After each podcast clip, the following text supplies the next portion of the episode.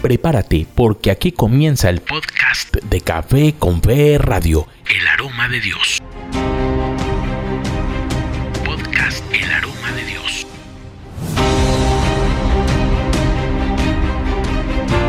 Hola hermanos, nuevamente nos encontramos aquí en este podcast de Café con Fe Radio para compartir la palabra de Dios, para enriquecer nuestra espiritualidad y para decirle al Señor que siempre puede contar con nosotros.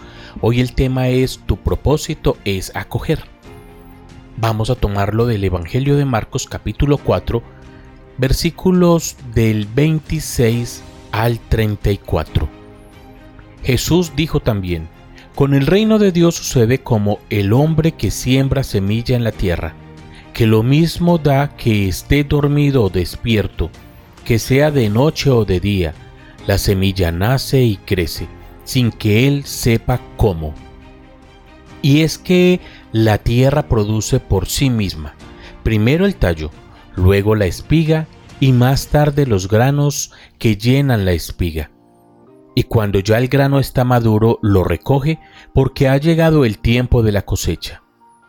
También dijo Jesús, ¿a qué se parece el reino de Dios o con qué podemos compararlo? Es como una semilla de mostaza que se siembra en la tierra. Es la más pequeña de todas las semillas del mundo, pero una vez sembrada, crece y se hace mayor que todas las otras plantas del huerto, con ramas tan grandes que hasta las aves pueden posarse bajo su sombra.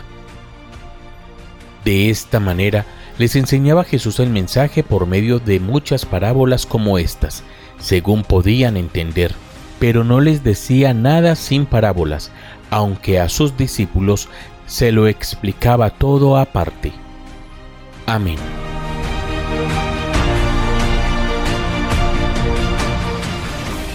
Jesús ha estado hablando en este texto acerca de los procesos naturales que suceden sin que nuestro Padre los presione o los altere. Muchas veces nosotros queremos que Dios actúe de manera extraordinaria en lugares o en situaciones que nosotros mismos hemos modificado. Por ejemplo, una isla en el Caribe está siempre expuesta a los huracanes cada año. Si yo las habito y además construyo de manera inadecuada, es obvio que seré vulnerable.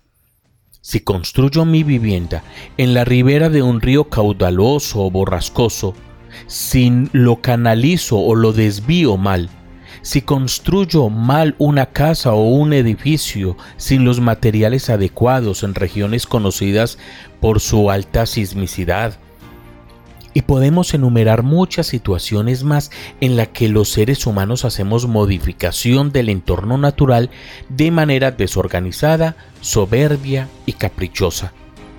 Llega el desastre y al mismo tiempo las preguntas, ¿dónde está Dios? ¿Por qué permite? Lo dijimos anteriormente, Dios no presiona ni altera procesos naturales. El texto bíblico nos dice que todo lo que Él creó es bueno. Génesis 1.31. Lo que Dios sí hace es revelarse en esas crisis, hacernos fuertes para salir de ellas, hacernos valientes para poder afrontar la difícil situación. A veces decimos que no soportaríamos las dificultades que otros padecen, pero cuando las vivimos nos damos cuenta que sí éramos lo suficientemente capaces de hacerlo. Por eso en el mismo texto Jesús nos dice que tenemos las cualidades para dar frutos, para nutrir, para alimentar y saciar la vida de los demás como lo hace el trigo. Entonces recuerda que también fuiste hecho para dar frutos y para que con esos frutos nutras, alimentes y sacies la vida de los demás como igualmente lo hace el trigo.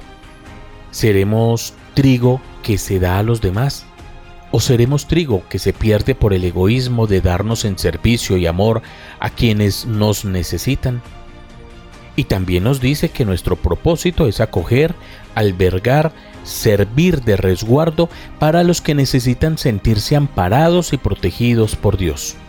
El Señor no solo nos ayuda a través de seres humanos concretos, también nos hace seres humanos concretos para aliviar las dolencias de los que sufren. Señor, hoy quiero darte gracias por esta maravillosa palabra. Darte gracias porque me has dado todas las fortalezas, todas las capacidades necesarias para vivir bien y para ayudarle a vivir bien a aquellas personas que necesitan.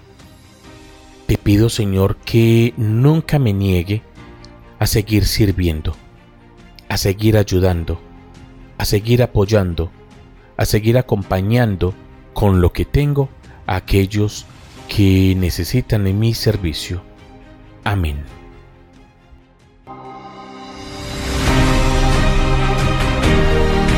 Este fue el podcast de Café con Fe Radio. Espera una nueva entrega. Descarga ya la aplicación de tu emisora Café con Fe Radio en tu dispositivo Android. Y deja que tu vida se llene del aroma de Dios.